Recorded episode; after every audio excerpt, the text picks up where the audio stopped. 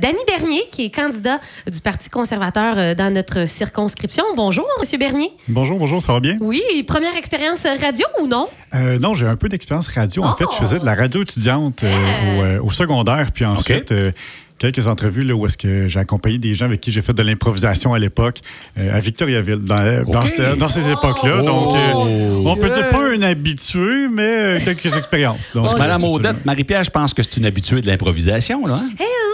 Euh, euh, ben, Ah, un fait, petit peu. J'en ai fait un peu. petit peu, oui. Mais euh, là, il y a la soirée qui s'en vient. Là, mais Ouais. bref, je ne vais pas m'éterniser. Mais OK. euh, j'étais Ouais. un petit peu stressée de ça. Mais là, un habitué radio. Ah, ben au moins, vous avez fait un petit peu de micro. euh, Absolument. ça va oui. bien aller. Oui.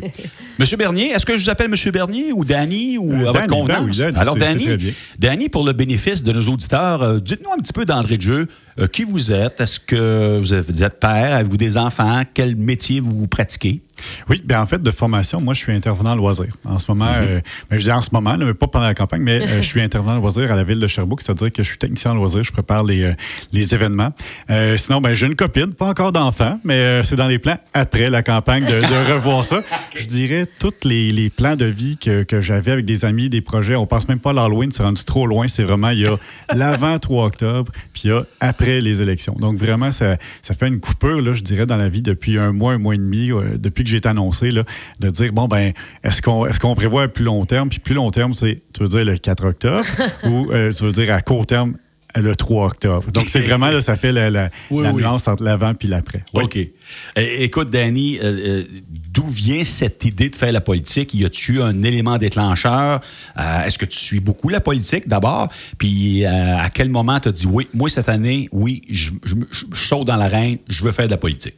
Ben, il y a environ un an et demi, euh, moi, j'ai rejoint les, euh, les, les rangs du, euh, du Parti conservateur du Québec, c'est-à-dire dans la circonscription de Saint-François, il y a le conseil d'administration, donc qui existe pour Saint-François. Puis moi, j'ai rejoint la, la- le parti à ce moment-là. Euh, puis en tant que président du conseil d'administration, je voyais les, les, les CV passer, quelques gens qui me disaient, bon, ben où est-ce que j'applique pour devenir candidat lorsque ça a été le temps? Euh, puis j'ai décidé à un certain moment, j'ai dit au comité, bon, ben regardez, je vais, je vais descendre de mes fonctions de président parce que je veux mettre mon propre CV dans la pile. Donc, euh, je me suis lancé comme ça. Puis, euh, donc, c'est ça. C'est là que j'ai décidé euh, de devenir candidat. Ben, en fait, j'ai décidé. Je, me suis proposé. Puis ensuite, on m'a choisi comme candidat. Donc, j'étais bien, bien heureux de tout ça. Puis sinon, côté politique, avant ça, vraiment, ça a été un déclic, je vous dirais... euh, pendant la pandémie, je pense qu'un peu comme tout le monde, là, ben, moi, je fais partie des gens qui ont, qui ont temporairement perdu leur emploi. Donc, j'avais plus de temps pour m'intéresser à la politique. Donc, vraiment, un- une ouverture à ce moment-là qui s'est euh, fait un, un déclic, comme Mhm, on pourrait dire. Puis, euh, à ce moment-là, donc, je me suis intéressé plus, j'ai lu un peu plus, j'ai vraiment euh, épluché les, euh, les, les, les partis politiques à savoir, bon, ben, qu'est-ce Ouais. qui m'intéressait, c'est quoi le programme, puis euh, vraiment me baser sur ça.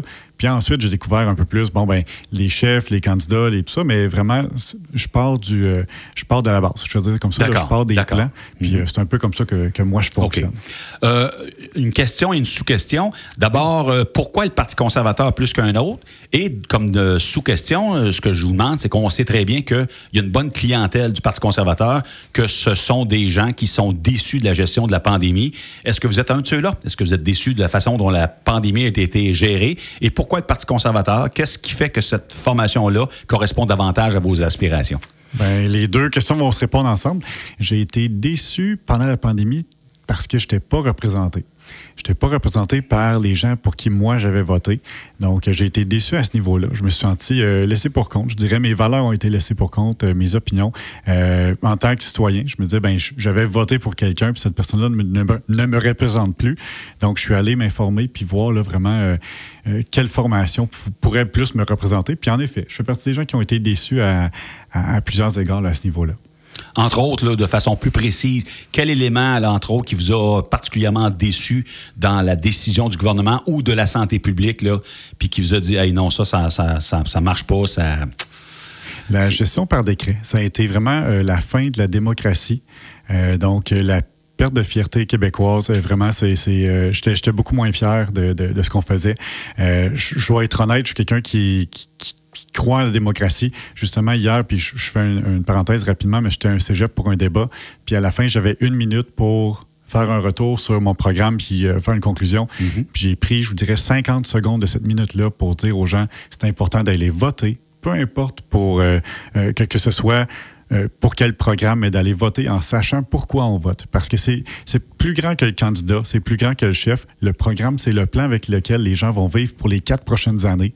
Donc, vraiment, se fier à un visage, à une pancarte, se fier euh, au candidat parce qu'une fois, il m'a serré la main dans un, dans un, dans un centre d'achat, c'est pas assez. Le mm. programme, c'est vraiment le plan concret qui va être suivi pendant quatre ans. Donc, c'est important de démocratiquement, je dirais, savoir pourquoi on vote, puis pour quel plan on vote, puis de mettre ça de côté, puis de dire, nous, on va gérer par décret, euh, sans qu'il y ait l'opposition, sans qu'il y ait les questions. Ça, ça m'a terriblement déçu du, euh, du gouvernement euh, qui était au pouvoir à ce moment-là. OK. C'était une question d'urgence, évidemment. On n'avait pas trop, trop le temps de, de consulter les autres partis pour concocter un plan, un plan de match. Là. Ben, en fait, l'état d'urgence est encore déclaré jusqu'au 31 décembre. Donc, je pense qu'aujourd'hui, on est plus en urgence. On, je pense que en, général, la population est d'accord pour ça, mais le gouvernement a décidé autrement déjà d'avance. Donc, euh, pour ça, je suis, je suis un peu déçu, absolument. pour revenir à ce que Christiane demandait, vous dites, vous avez incité hier les gens à aller euh, ben, finalement se fier sur la plateforme qui est un plan. Qu'est-ce que vous aimez de votre plan, vous, euh, chez les conservateurs? C'est un plan qui est, qui est économiquement, économiquement pardon, viable, puis c'est concret. C'est-à-dire, on sait on sait où est-ce qu'on veut couper, on sait où est-ce qu'on veut investir, euh, on sait comment est-ce qu'on veut mettre fin aux fils d'attente. Il y a beaucoup de fils d'attente, que ce soit en CPE, que ce soit euh, dans le système de la santé, que ce soit pour les, euh, les HLM. Là, je sais qu'il y a un nouveau mot pour ça, plus, plus politically correct, là, mais les, les, les appartements à prix maudique. Donc, mm-hmm. puis on sait comment on veut, on aimerait en fait mettre euh, sur place notre plan puis l'appliquer. Euh, donc vraiment, c'est du concret, puis ça, ça vient me chercher. J'ai besoin de, de ce concret-là. Monsieur Bernier, est-ce que vous avez pris une pause? Est-ce que tu as pris une pause, Danny, pour faire ta campagne? Euh, en fait, j'ai arrêté. En ce moment, j'étais en vacances de travail et j'ai arrêté de travailler la semaine dernière. J'ai continué à, deux jours semaine à la ville. Donc, c'est-à-dire que j'enlevais mon chapeau de candidat puis je remettais un chapeau de neutralité politique, religieuse et de complètement pour aller travailler au bureau puis continuer de faire mes tâches. Euh, puis, euh, donc, j'ai fait ça pendant, pendant quelques semaines. Puis là, oui, je suis, là, je suis en pause pour ma campagne. OK. Et comment va votre campagne sur le terrain? De quoi les gens vous parlent? De quelle façon vous allez à la rencontre des électeurs? Est-ce que vous faites du porte-à-porte, par exemple? Oui, oui, absolument. Bien, j'ai, euh, fait, j'ai commencé mon porte-à-porte pour aller chercher mes signatures au début, là, parce que comme tous les mhm. candidats de toutes les, les, formations politiques, puis même les chefs, c'est des candidats, il faut aller chercher un nombre de signatures qu'on fait autoriser. Puis, c'est 100 euh, signatures, c'est ça? C'est 100 bonnes signatures. D'accord, OK. Parce que, je, le précise, parce que ceux qui ont commencé avant le 1er juillet, une fois que les déménagements sont faits, les changements d'adresse, ben là, on en perd dans l'eau. Ah, ah. Puis euh, je suis déjà arrivé à une maison, puis la famille là, est contente. Ils disent Hey, wow, tu vas être le candidat conservateur, on est content de te rencontrer, on est content que tu viennes chez nous. Puis ils voulaient absolument faire signer leur enfant de 17 ans. Je l'ai su après, mais sur ma feuille, je savais que c'était pas bon. Puis ça aurait pas dû se retrouver là. Mais il était comme non, non, on va, toute la famille va signer. Puis là, j'ai dit non, il faut que ce soit sur les listes électorales. C'est écrit en haut de la feuille, ah, c'est important. Ah, oh. ah, ben on s'excuse, qu'est-ce qu'on fait? C'est pas grave, je vais, je vais mettre une étoile à côté, on va, on va l'annuler, mais faut que ça soit fait minutieusement dans les règles de l'art. Euh, il faut bien le faire. Puis moi, je suis allé remplir. On a, il y a 170 lignes pour avoir 100 bonnes signatures. Je suis allé chercher 170 signatures. Euh, ça, me tenait à cœur. Puis ça me permettait de rencontrer les gens. J'étais vraiment satisfait. Puis euh, dans les premières semaines de porte-à-porte, une fois que les, les, élections ont été déclenchées, vraiment, je, suis arrivé, j'ai stationné ma voiture qui est lettrée au nom du parti devant une maison. Puis la dame mhm. est sortie pour venir me faire un câlin. Oh, wow! Parce qu'elle était contente de de voir c'était qui le candidat. Puis elle a dit merci parce que elle dit ben ça prend du courage. Ça prend un courage de mettre son visage, de mettre son nom euh, sur un parti politique. Puis euh, donc vraiment, j'étais j'étais heureux, mais j'étais surpris, mais j'étais très heureux de voir ça. Donc une belle euh, Bel accueil. Un bel accueil des gens. Ah oui, absolument. Puis je vous dirais, même les gens qui, qui qui, après ma barre, sont ben, je crois que je vais voter pour un autre parti, ben, je leur dis, écoutez, moi, je fais mon porte-à-porte, là, puis je vends le plan. Comme je dis, c'est ça qui, c'est ça qui vient me chercher, c'est ça que je mhm. trouve le plus important. Ben, je prends le temps avec ces gens-là, peu importe pour qui ont envie de voter avant de me rencontrer, je leur dis, je vais vous montrer mon plan en trois étapes. Puis, écoutez ce que j'ai à dire, ça prend une minute, une minute quinze. Puis après ça, vous ferez votre idée, puis en, connaissance de cause. Parce qu'un vote émotif, un vote parce que j'aime la face sur la pancarte, un vote parce que euh, un chef, euh, sa face ne me revient pas, c'est pas un bon vote selon moi. Un vote démocratique, c'est un vote où est-ce qu'on sait pourquoi on vote. Puis pourquoi on vote, c'est le plan qu'on va suivre pendant les quatre prochaines années.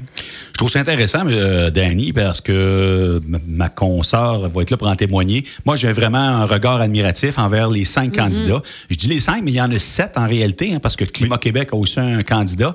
Et il y a le Canadian, Canadian Party, ou je sais pas trop, là, mais euh, on- c'est un, représentant de Saint-Malo, justement, qui est, qui, c'est une anglophone.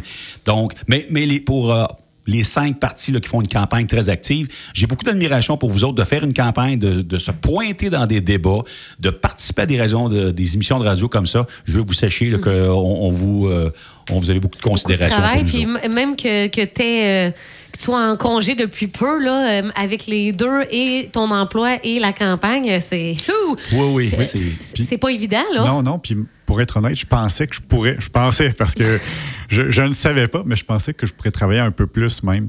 Puis éventuellement, là, après à peine une semaine, j'ai- je suis allé voir mon patron, j'ai dit, je m'excuse, j'arrive pas à faire les deux à temps plein comme ça, donc je vais réduire à deux jours, puis éventuellement, faut que je prenne du temps pour faire ma campagne. Mais j'ai essayé parce que euh, le manque de personnel se fait sentir à, à plusieurs niveaux. Puis là, fallait que je sois à un nouveau poste. Puis je- j'essaye de le maintenir à flot. Je veux pas mettre aucun employeur euh, dans, dans, dans, dans le pétrin parce Oui. que moi, je fais ma campagne. Puis je pense que c'est pour eux aussi. Ils ont, ils ont pris ça un peu en disant ben c'est dommage, c'est pas le bon moment, mais on choisit pas non plus Oui. euh, qu'est-ce qui se passe. Puis je pense que pour moi, c'est important pour pouvoir suivre autant la campagne, m'investir autant que je le veux parce que je trouve ça important. Je trouve ça important d'être la voix pour les gens qui en ont besoin.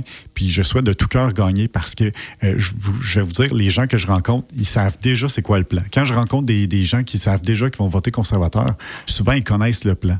Euh, on a la chance d'avoir un chef qui fait des lives à toutes les semaines puis qui en parle du plan. Donc les gens sont intéressés, mais aussi sont au fait de ce qu'on ce qu'on propose. Donc vraiment d'avoir de la connaissance politique, d'avoir de la connaissance des, des, euh, démocratique à ce point-là, c'est ça m'a vraiment ça m'a surpris. Oui. Euh, donc euh, Danny, selon un récent sondage effectué en Estrie, tu vas sans doute constater là, que plus de la moitié des électeurs consultés disent que c'est la santé qui demeure l'enjeu électoral le plus important. Est-ce que c'est ça que tu ressens sur le terrain auprès des gens? Euh, très honnêtement, je pensais euh, que c'était l'économie au début. Euh, je vois que oui, la santé, mais quand les gens me parlent, ce que j'entends, c'est que c'est pas nécessairement la santé, c'est le manque de personnel en santé. Donc, ce, que, ce qui ressort, c'est de dire on manque de gens pour, euh, pour faire les opérations, pour, euh, pour être là.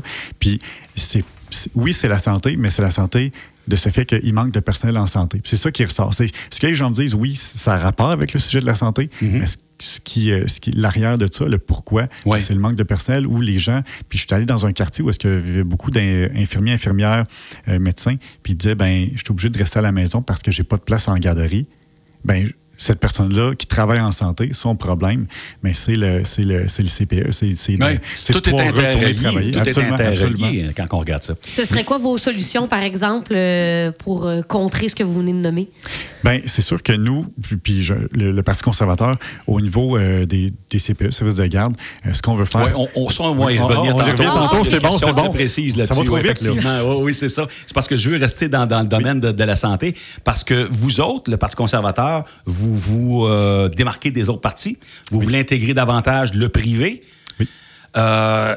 Comment ça va se comment ça va se déployer, ça, concrètement, ça, plus de privé pour la santé? Parce qu'il y en a qui ont peur. Il y a des gens qui vont se dire, ah, ça va être un système à deux vitesses, puis... euh, Non, c'est pas ça qu'on vise, mais je vais le vulgariser parce que c'est ça que je fais. Quand je fais du porte-à-porte, je veux vulgariser les choses un peu aux gens parce qu'en effet, le, le programme fait 88 pages, puis là-dessus, il y en a une cinquantaine en santé, fait que c'est, c'est lourd. Mais euh, je prends l'exemple d'une opération au genou. Où est-ce que si quelqu'un attend, puis c'est ça le but, c'est de dire, on, on va regarder combien ça coûte faire une opération au genou. Les médecins sont déjà payés à l'acte, donc on sait que c'est 2300 dollars, mettons, l'opération. Ben, il nous reste à voir la salle d'opération, combien ça coûte, plus le personnel dedans. Donc, infirmiers, infirmières, tous les, tous les spécialistes qui sont là. Oui. Une fois qu'on a fixé ça, on peut dire, une opération au genou, je prends cet exemple-là, ça coûte 3000 3200 dollars. Donc, on dit, bon, ben, on a 3200 dollars, c'est le prix que ça nous coûte au public. Le gars est prêt à payer. Hein? Puis le gars est prêt à payer pour ça de ses poches. Non, euh, non, non, on n'est pas on là est- encore. on est au public. c'est Au public. Ah, au public, Au public, c'est oui, ça que ça oui, coûte oui. à l'État.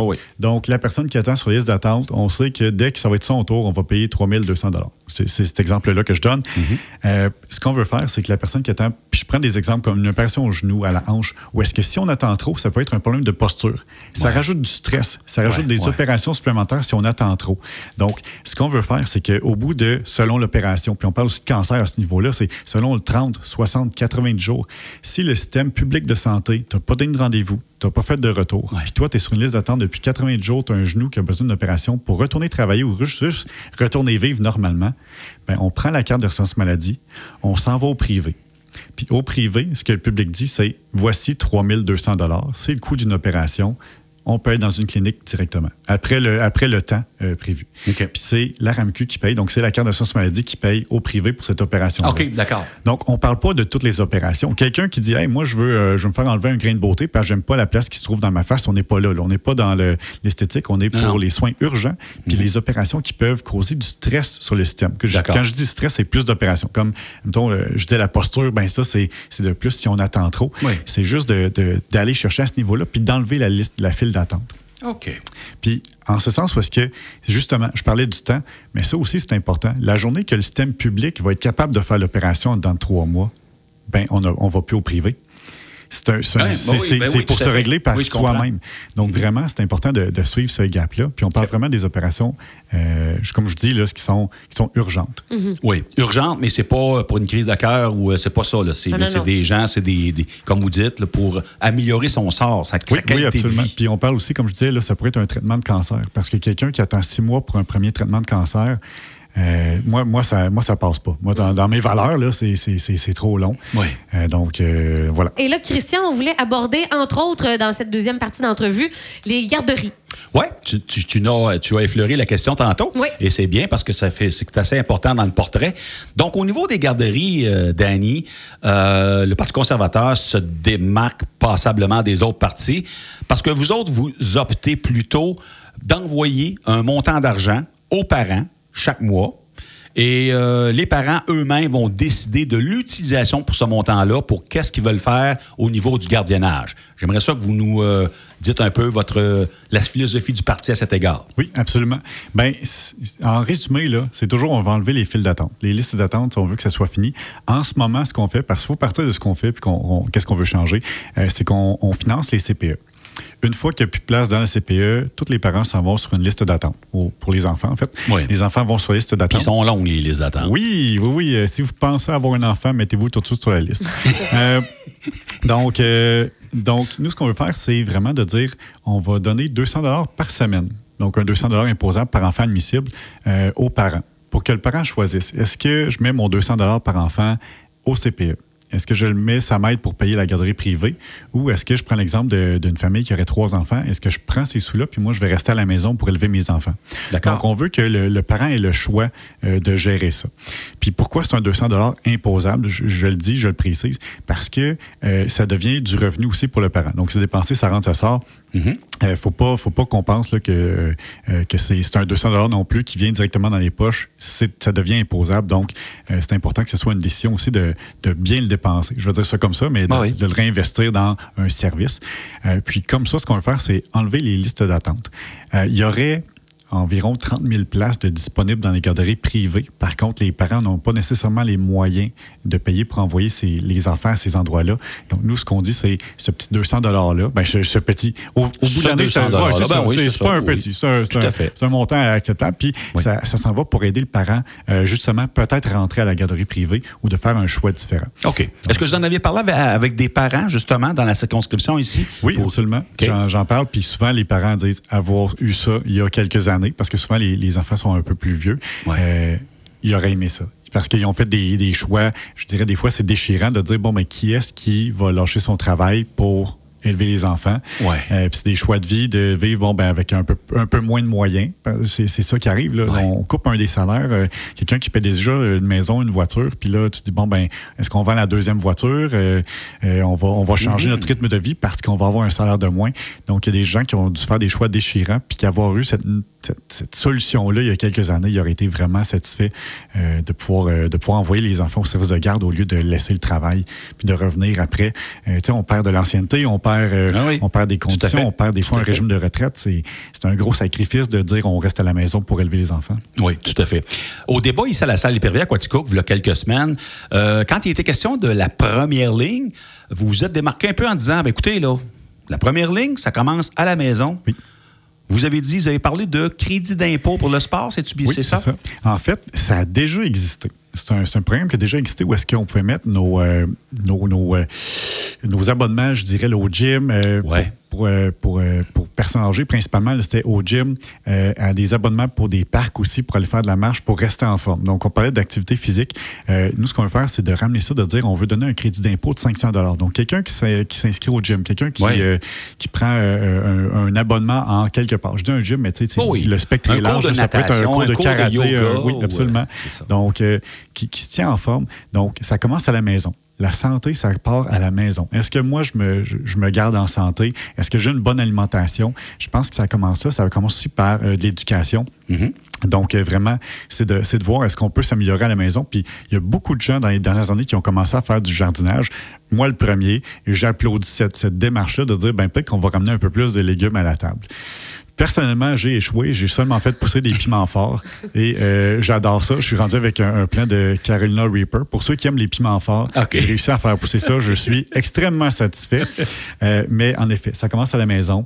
Euh, Le jardinage, c'est une, une belle façon de se tenir en forme. oui, ouais, ça, ça, ça compte Oh, oui. moins d'en tenir en forme. peut-être, ouais, mais en tout cas, au moins, ça, fait en sorte que j'ai une routine maintenant. Le matin, je, je nourris le poisson, j'arrose les plantes. OK. Donc, on- je pars la machine à café. Ça marche. Il y a un sujet, nous, qui nous tient beaucoup à cœur ici dans la MRC de Quaticook, c'est notre urgence.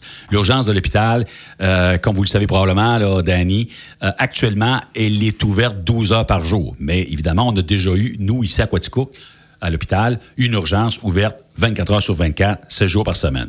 Là, maintenant, elle est de 12 heures. Et euh, je voulais voir, les intervenants veulent bien sûr revenir à une urgence, là, 7 jours sur 7, 24 heures sur 24. Est-ce que vous, vous avez pris le temps de rencontrer un petit peu les intervenants en santé pour discuter de ça? Et est-ce que, par exemple, les étudiants à l'université pourraient venir nous aider? Les paramédics, est-ce qu'ils pourraient aider? C'est quoi un petit peu ce que vous voyez sur le terrain? Ben, ce que j'ai vu sur le terrain, principalement au porte-à-porte, euh, j'ai rencontré, comme je disais, beaucoup de gens qui, ont, qui travaillent en santé. Euh, puis dans Quaticook aussi, des, euh, des paramédics. Donc, il y a- il y, a un autre terme pour ça, mais des, des, ambulanciers paramédics qui étaient là. Ouais. Puis, ce qui se passe aussi en ce moment, c'est qu'il y a une convention euh, qui est en train de se signer euh, pour euh, ces gens-là. Puis ce que j'ai entendu, puis là, c'est pas généralisé, puis je veux pas généraliser non plus, au niveau de des paramédics, puis je reviens à l'urgence, là, c'est euh, pour faire ça. je- C'est interrelié. Euh, oui, oui, absolument. Ben, il y a des gens qui attendent la signature de la convention, qui tardent depuis des années pour avoir leur bonus rétroactif, leur retour, pour quitter le, le- le système. Parce que c'est trop. Euh, on sent qu'il y a quelque chose en santé. Il y a beaucoup de gens qui sont partis dans les dernières années. Les ressources humaines, donc euh, le nombre de personnes qu'on a euh, est en train de diminuer, puis vraiment, c'est un enjeu. J'en parlais tantôt, le manque de personnel à tous les niveaux, ça affecte beaucoup. Nous, ce qu'on veut faire, c'est décentraliser au système de santé pour vraiment donner l'opportunité aux régions, puis au, même aux, aux centres de santé, de dire, ben, je veux mieux gérer mon budget, mes ressources, euh, mes ressources. euh, Puis là, on parle de matériel, de financière, de, euh, de humaine. Mais s'il n'y a plus de ressources humaines, même si on met 2, 3, 4 millions, que j'ai pas personne, que j'ai pas de loyer non plus pour loger ces personnes-là, ben il n'y a personne qui va venir. C'est- un peu ça. C'est qu'il faut, je pense, euh, il faut travailler à dire, bon, ben qu'est-ce qu'on peut faire pour améliorer les, les conditions en santé, puis Ouais. ramener les gens. Si on peut avoir plus de gens, plus de personnel qui reviennent, on va avoir les ressources humaines pour ouvrir 24 heures. Puis en ramenant les ressources financières, ben la région ici va pouvoir dire en ce moment, est-ce qu'on a une crise de santé mentale qu'il faut gérer? Parce que c'est peut-être ça aussi. Les problèmes de santé, lorsqu'on va prendre un, un- lorsqu'on va prendre le pouls de la population, puis de la région, puis te dire c'est quoi l'urgence qu'on a? Puis je ne parle pas d'une urgence physique, c'est quoi l'urgence Oui, qu'il y a en ce moment en santé? Ouais.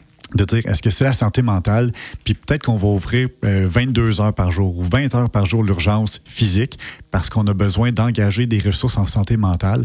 Mais je pense que c'est important que chaque région, puis chaque centre de santé, ou CLSC, CIUS, Estrichus, tous les, les, les, noms qu'on peut leur donner aujourd'hui, euh, qui évaluent c'est quoi les besoins. D'accord. Parce que là aussi, avec l'augmentation des, des, prix puis les crises du logement, on a des gens que les besoins vont peut-être être ailleurs aussi, des dépannages alimentaires. Puis des fois, euh, je sais que les, les, centres de santé envoient des ressources à des centres qui font autre chose parce qu'il y a des gens qui ont besoin d'un panier de services. Puis oui, on parle de la santé physique, mais la santé mentale, puis on, on l'a senti, je dirais, en tant que société, qu'on avait des, des, besoins en santé mentale qui étaient, qui étaient puis où est-ce qu'on n'avait pas les ressources pour, euh, pour gérer. Donc, ça va être aux régions, puis je dirais euh, à Quaticook de voir, ben vers quoi, euh, comment est-ce qu'on va dépenser nos ressources, comment est-ce qu'on va les utiliser. OK. Vous avez justement parlé un petit peu du logement abordable. Et nous, ici, la, la, MRC de Quaticook, en fait, on peut dire toute la circonscription de Saint-François, à l'instar de bien d'autres villes au Québec. On a un problème de logement euh, abordable. La région, d'abord, a un urgent besoin de travailleurs, mais là, si on va chercher les travailleurs étrangers, on n'a pas de place pour les loger. Fait que c'est un petit peu ça le topo de la situation en région. Est-ce que vous avez pris le temps de consulter un peu, de vous informer sur le topo de la situation? Est-ce que vous avez appelé la MRC, par exemple? Euh, j'ai pas appelé la MRC, j'ai appelé quelques, quelques maires et mairesses de ville pour les rencontrer. Mhm. Euh, puis, ben, moi, à Quaticook, là, où est-ce que, est que je vais vous en parler de, ça? Parce que euh, vraiment, avec la mairesse de Sherbrooke, on a parlé là, justement beaucoup parce qu'elle, c'est un peu plus grand, puis ça fait partie de, de moi, le Saint-François. Mais c'est le, problème de logement est, est, une crise en ce moment. Puis de dire aussi le logement abordable. je pense qu'il y a des il y a certaines villes qui veulent garder aussi un pourcentage, puis je, je, comprends ça. De dire, ben, on veut garder des, des, loyers moins chers, mais euh, puis abordables ou parfois là, les programmes de HLM, donc allocation loyer. Euh, par contre, euh, ce, qui est un, ce qui est un problème en ce moment, c'est qu'en voulant garder un certain pourcentage de ces bâtisses-là qui ont été construites par le gouvernement, puis que nous, on envoie des gens qui ont besoin d'aide au loyer. puis là, je parle pas pour la classe moyenne, je parle de l'aide au loyer. Je, je bifurque un peu là, parce que c'est très large, mais à la base, c'est de dire, ben au lieu de dire on va construire des, euh, des HLM, puis s'il n'y a plus de place dans les HLM, encore une fois, les gens se retrouvent sur, des listes d'attente. Ben Ils vont dormir chez de la famille, chez des amis ou mhm. euh, en, en, dessous du pont Joffre à Sherbrooke. Euh, ben, à la place, ce qu'on veut faire, c'est que les allocations loyers suivent les personnes. Donc, pas la bâtisse physique, mais suivre la personne. On a beaucoup de gens en ce moment qui ont justement, euh, qui sont à, la retraite, puis que leur régime de la pension ne va pas suivre l'augmentation du coût de la vie, l'augmentation du coût des loyers. Ils ont besoin d'une allocation loyer, mais là, c'est seulement dans les bâtisses qui sont déjà construites. C'est peut-être pas à côté de leur épicerie. C'est peut-être pas à ça côté serait facile à gérer, ça. Il n'y aurait pas d'abus. On pourrait contrôler ça assez bien. Le qui a droit, qui n'y a pas droit. Puis, euh, Il y a déjà un système en place pour choisir qui est-ce qui est admissible pour les HLM. Je veux dire, la base du système est déjà là. Ensuite, c'est sûr qu'il faut pas finir de, de quelle façon est-ce que c'est fait. Est-ce que le montant va être envoyé euh, directement au propriétaire? Est-ce qu'il faut une preuve de reçu? À ce moment-là, oui, c'est des détails à peaufiner, mais c'est sûr qu'il va falloir attendre après les élections à savoir est-ce qu'on a tout pouvoir, puis oui, on veut mettre ça en place, puis mhm. ces détails-là, je vais vous dire, je vais dire ces détails-là à peaufiner, ben, ça va être à, mettre sur place par la suite. Oui. Danny, comme tu le sais, la MRC de Quatico, qui fait partie de Saint-François, euh, l'agriculture chez nous, c'est important tout au long de l'entrevue, vous avez semé des graines un peu. Fait qu'on va parler d'agriculture, là. Euh, l'agriculture, euh, entre autres, euh, ça figurait sur la liste d'épicerie de notre maire de Quaticook. Hein? Et est-ce que vous connaissez un peu la situation des producteurs agricoles, tu sais, au niveau de l'accès aux terres agricoles pour la relève, le transfert de ferme, toutes ces choses-là? Est-ce que vous savez que si vous êtes député, vous allez avoir à euh, croiser le fer avec les producteurs agricoles puis jaser de, de, toutes leurs problématiques, de toutes leurs. Euh, oui, oui, absolument. Ben, j'ai rencontré l'Union des producteurs agricoles. Euh, je crois que c'est la semaine dernière ou la semaine d'avant, en fait. L'horaire, c'est, des, des, choses qui, vont et qui viennent mm-hmm. parce qu'il y a beaucoup de choses à faire. Mais oui, en effet, ils ont, comment, ils ont parlé des, enjeux qui vivaient au, niveau de l'UPA, l'Union des producteurs agricoles.